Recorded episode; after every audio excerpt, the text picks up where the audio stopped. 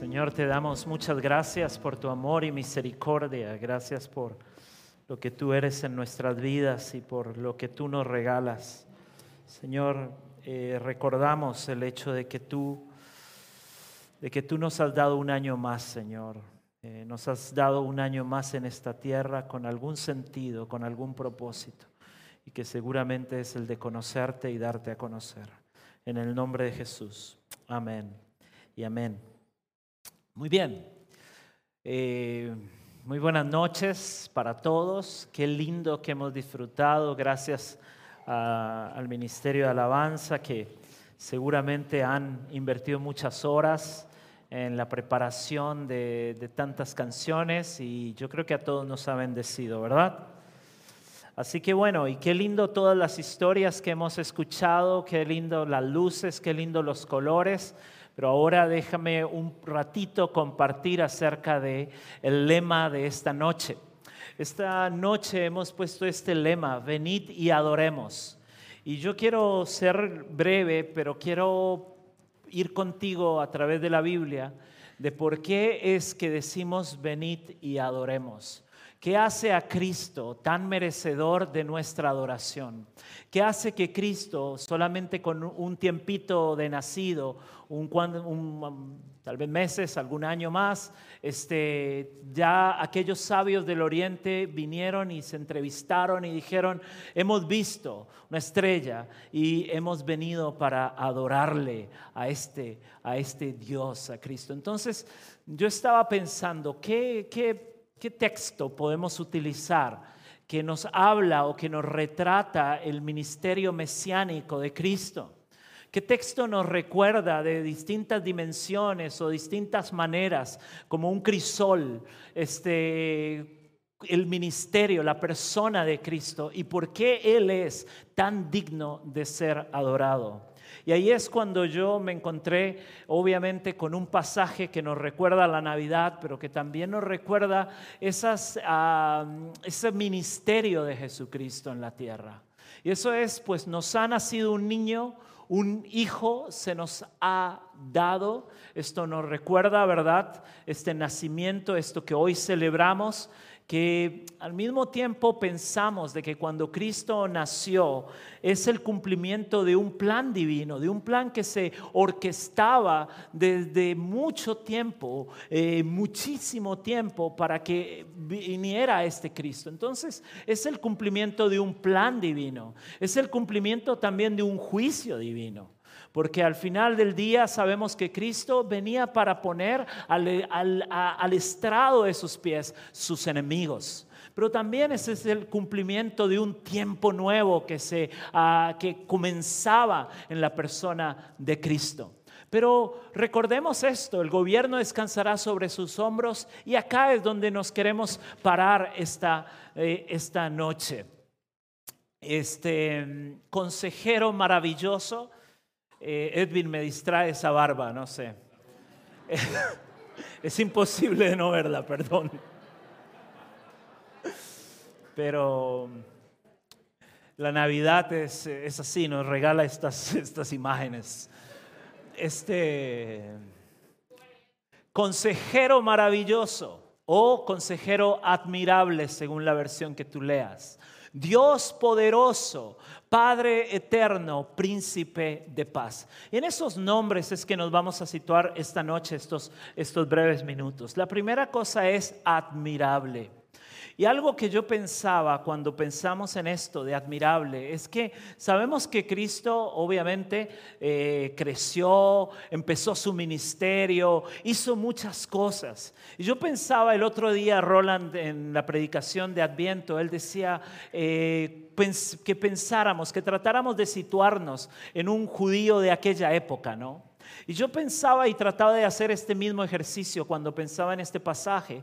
Y, la verdad es que la primera cosa que me saltaba es que un judío en aquella época que miró a Jesús, que vio y que fue contemporáneo con Jesús, es que podría haber estado opuesto como fueron miles.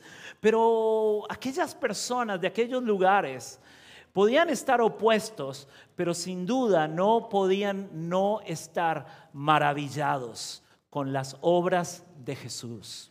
Es decir, Jesús fue sanando enfermos, liberando endemoniados, haciendo milagros de multiplicación, resucitando personas. Todos estos hechos es lo que es lo que Pedro va a comenzar en Hechos capítulo 2 cuando él está está predicando y está tratando de explicarle a su pueblo acerca de este Jesús. Él dice algo como esto: "Pueblo de Israel, escucha Dios públicamente aprobó a Jesús de Nazaret al hacer milagros poderosos, maravillas y señales por medio de él, como ustedes bien saben. Cuando decimos que Jesús es admirable, es porque Él, Él levanta nuestra admiración, es porque Él cultiva toda nuestra capacidad de asombro. Y yo no sé qué es lo último que le ha asombrado a usted. Yo recuerdo hace muchos años cuando, cuando, había, cuando nuestra primera hija nació, este, recuerdo una noche que me despertó. De unos ruidos venían de la cuna, yo me levanté medio dormido, despierto ahí, fui hacia la cuna, caminé hasta ahí y cuando me quedé viendo la cuna, ella estaba en un concierto balbuceando, tratando de decir algunas palabras, yo no sé qué trataba de decir, pero a mí eso me movió las entrañas, me generó un asombro de ver como una, una chiquitita tan pequeñita y estaba ahí balbuceando, algo estaba tratando de decir en mi imaginación. Pero lo que quiero decirte es que qué interesante y qué importante que es seguir cultivando nuestra capacidad de asombro, de asombrarnos, de que la vida tiene muchos colores y muchas cosas para animarnos, para asombrarnos y que Jesucristo lo que Él hizo, su obra, su vida, cómo Él caminó, cómo Él anduvo, cómo Él habló, todas esas cosas son admirables admirables. Él es admirable. Y no es como, como admirable en un sentido ah, como, ay, qué lindo que es, sino es maravilloso.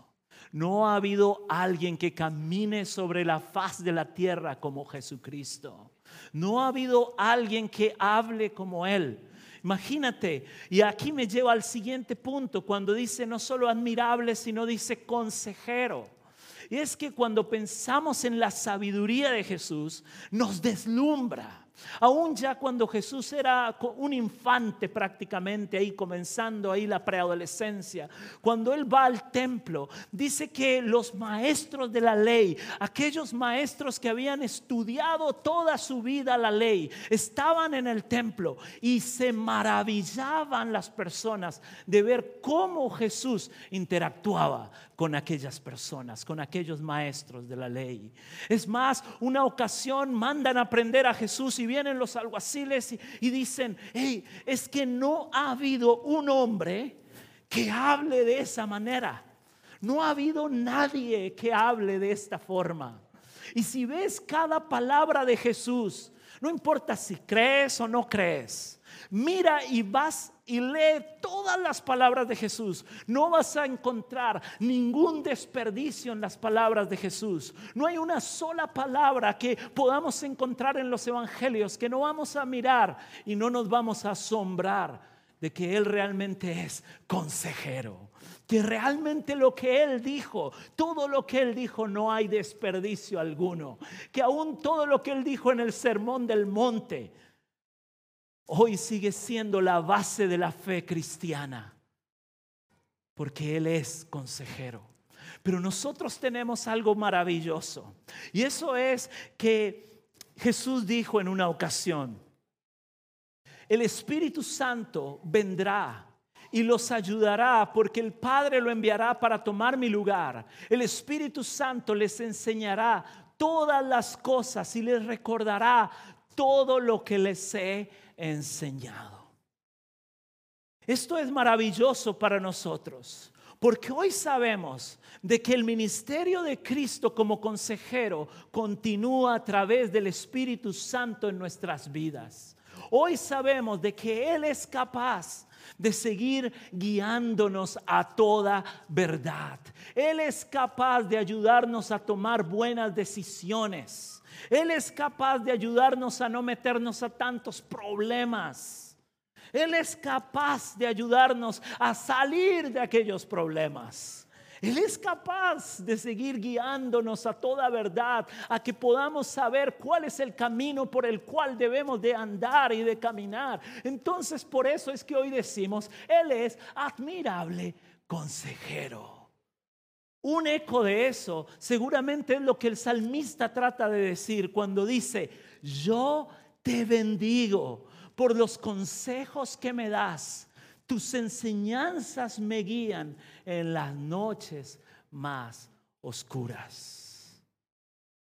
Y aquí yo realmente me preguntaba, porque tú sabes, cuando uno está haciendo esto, uno está haciendo una catarsis personal, ¿no?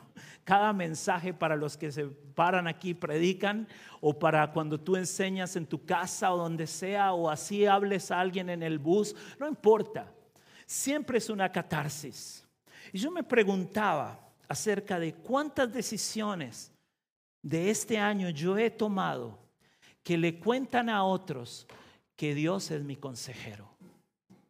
¿Cuántas decisiones yo he tomado que hace que las personas vean y digan, pa, sí, eso que está haciendo él, eso que está haciendo él o ella, realmente se nota que la brújula, que el norte, que lo que lo guía es el Señor. Y me preguntaba también, ¿cuánto y tanto yo puedo ser y hacer ese ejercicio del salmista de bendecir el nombre de Dios? Porque algo me guió al Señor. Porque cuando no sabía qué hacer, Él me guió. Porque cuando no sabía qué decisión tomar, él me guió.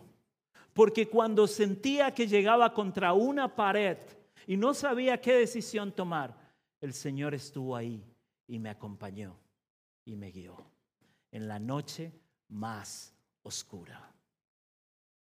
Y la siguiente cosa que dice es Dios poderoso. Y a mí me, me, me encanta esto, porque a veces la tradición, o no sé, se habla mucho del niñito Dios, ¿no? Niñito Dios para arriba, niñito Dios para abajo, para los yo soy de Centroamérica, de Costa Rica. Y yo recuerdo que la primera vez que yo escuchaba, escuchaba niñito Dios, niñito Dios, y la gente anda con cositas de niñito Dios y niñito Dios. Pero, pero a ver, esto muchas veces puede causarnos un conflicto de no entender de que Jesús no, es, no, no quedó ahí como niño, ¿verdad? que Él creció y que el pesebre hoy lo celebramos, hoy lo recordamos, hoy, hoy podríamos tener hasta representación de pesebre, como decía Susana que hacían en su pueblo o en el pueblo donde, donde ella servía más bien. Pero al final del día, Jesús no quedó en un pesebre. Y otra vez podríamos ir a Semana Santa y podríamos celebrar o recordar, más bien conmemorar la muerte de Cristo en la cruz, ¿verdad?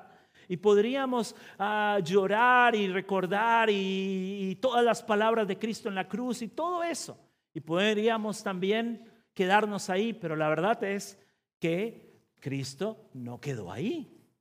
Y podríamos ir a la tumba también. Y podríamos estar ahí pensando en la tumba y que Cristo pasó varios días, varias noches ahí. Pero lo cierto es que Cristo no quedó allí. Y aquí es donde me encontré esta pintura o este mosaico bizantino que se llama el Cristo guerrero.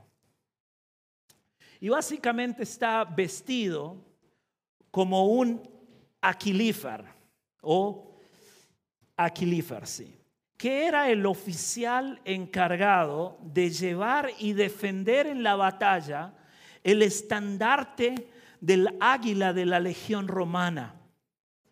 Era como, él era esa persona, era la referencia que nunca, que nunca se debía de perder de vista en el campo de batalla. Y, está, y estos cristianos de los primeros siglos pintaron ese mosaico, recordando a Cristo como un guerrero, como alguien que había vencido, que había vencido el poder del pecado, el poder de la muerte, el poder de todo lo que el enemigo y el mundo podrían tener. Él lo venció. Y él estaba vestido y lo retrataban como ese aquilífer como ese que está y lleva el estandarte y que en el campo de batalla no podían perder de vista quién era el aquilífer en la batalla. Así es Cristo para los cristianos. Es nuestro aquilífer. Es aquel que en la batalla no se nos puede perder de vista porque Él ha conquistado. Porque Él es el Señor de las huestes. Él es Cristo. Esto es importante porque nosotros no podemos perder de vista que cuando celebramos la Navidad, no solo celebramos que Él vino, sino que recordamos, anunciamos de que así como Él vino, volverá. Así como Él vino, regresará un día y regresará en poder y gloria ya no como un corderito, sino que volverá como un león a juzgar el mundo. Y la pregunta es, si un día vamos a estar frente a Cristo, ¿cómo queremos estar?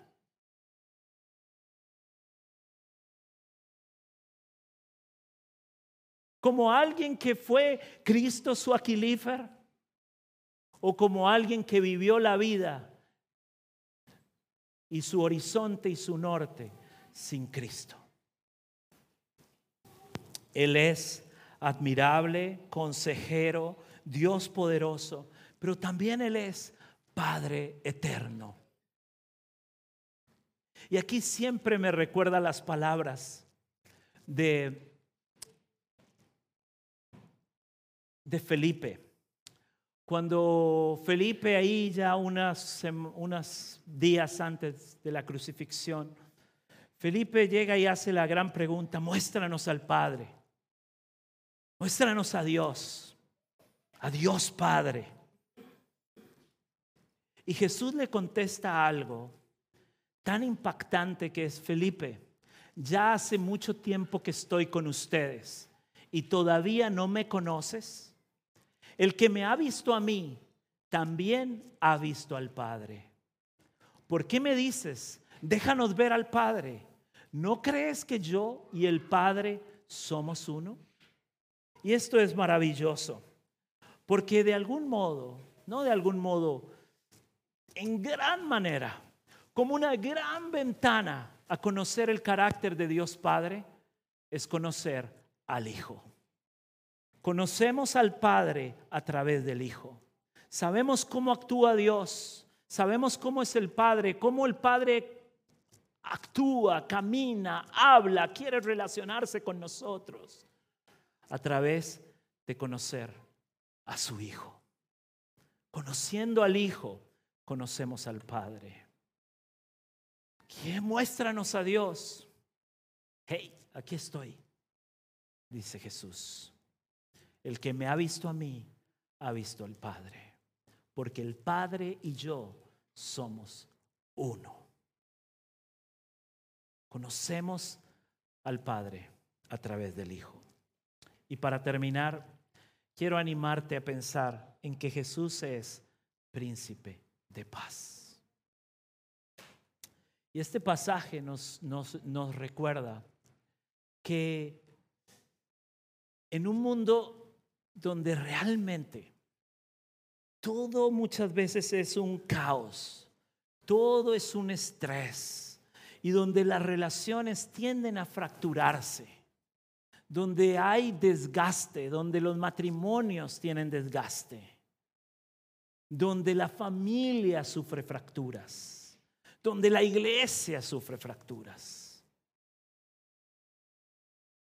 Recordemos que Jesús y el ministerio de Jesús tiene que ver con que Él es el príncipe de paz. y que Él quiere ofrecernos a nosotros como iglesia, como comunidad, como familia, como matrimonios, como padres a hijos, como hijos a padres, su paz. Jesús dijo, mi paz os dejo, mi paz os doy, no como el mundo la da. Y sabes, esto es algo precioso, de saber y de reconocer que Cristo quiere darnos su paz. Y que si hoy de alguna manera has perdido tu paz, hoy ves tus relaciones, hoy ves algo en tu familia, algo en tu vida, algún tema en tu horizonte donde has perdido tu paz, Jesucristo sigue ofreciéndola. Él quiere entregarla. Él quiere que tú seas libre de esa carga. Él dijo, vengan a mí los que están cargados, trabajados, porque yo los haré descansar. Es el descanso de Dios, su paz. Es esa paz que no es como el mundo la da, que va en función de qué tienes, de cuánto tienes, de cuántos likes tienes en tu, en tu Instagram. O va en función de cuánto dinero tienes en tu cuenta, o va en función acerca de tu posición frente a la sociedad. En realidad la paz que Cristo ofrece, en realidad la paz que Dios te quiere dar, es una paz que trasciende todo eso, porque te coloca en la relación correcta con el Padre. Y te dice y te pone y te dice, hey, tú eres mi hijo. Y esa palabra de que somos sus hijos de que Él todo lo que hizo, de que Dios entregó a su Hijo para que nosotros entonces seamos sus hijos. Entonces, mis queridos hermanos y amigos, hoy eso es revolucionario. Eso puede cambiar el horizonte de tu familia, el horizonte de tu trabajo, el horizonte de tu matrimonio, el horizonte de tu propia vida puede cambiar si tan solo pones a Cristo como ese príncipe de paz que Él es. Oramos.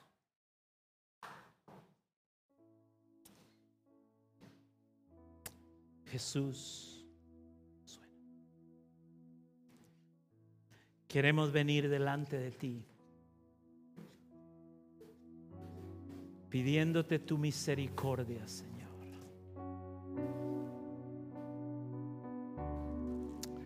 Como iglesia venimos delante de ti, Señor. No venimos a celebrar un niño. No, no, no, no. Venimos delante de nuestro Rey soberano, de ese que juzgará al mundo, de ese que vendrá como un león,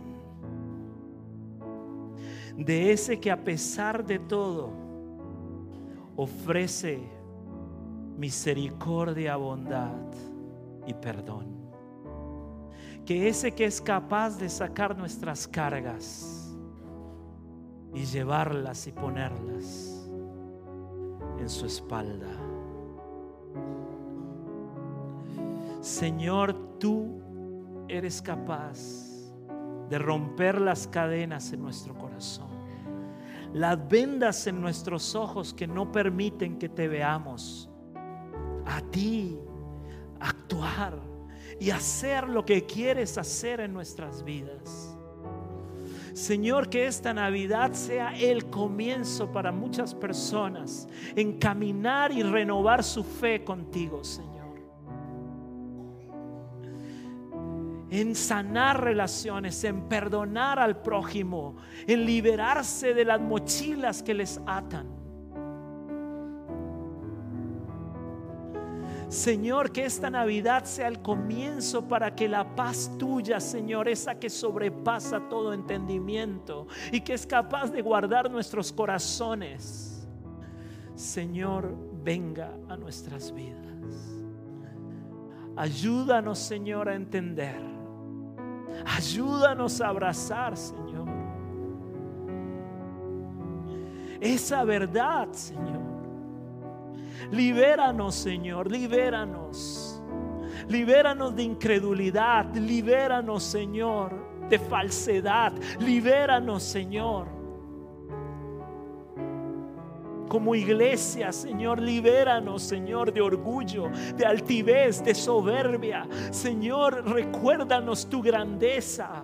Recuérdanos tu gloria, recuérdanos Señor tu poder, recuérdanos como iglesia eso Señor. Y llévanos Señor a vivir como iglesia una nueva, un nuevo año, un nuevo tiempo Señor.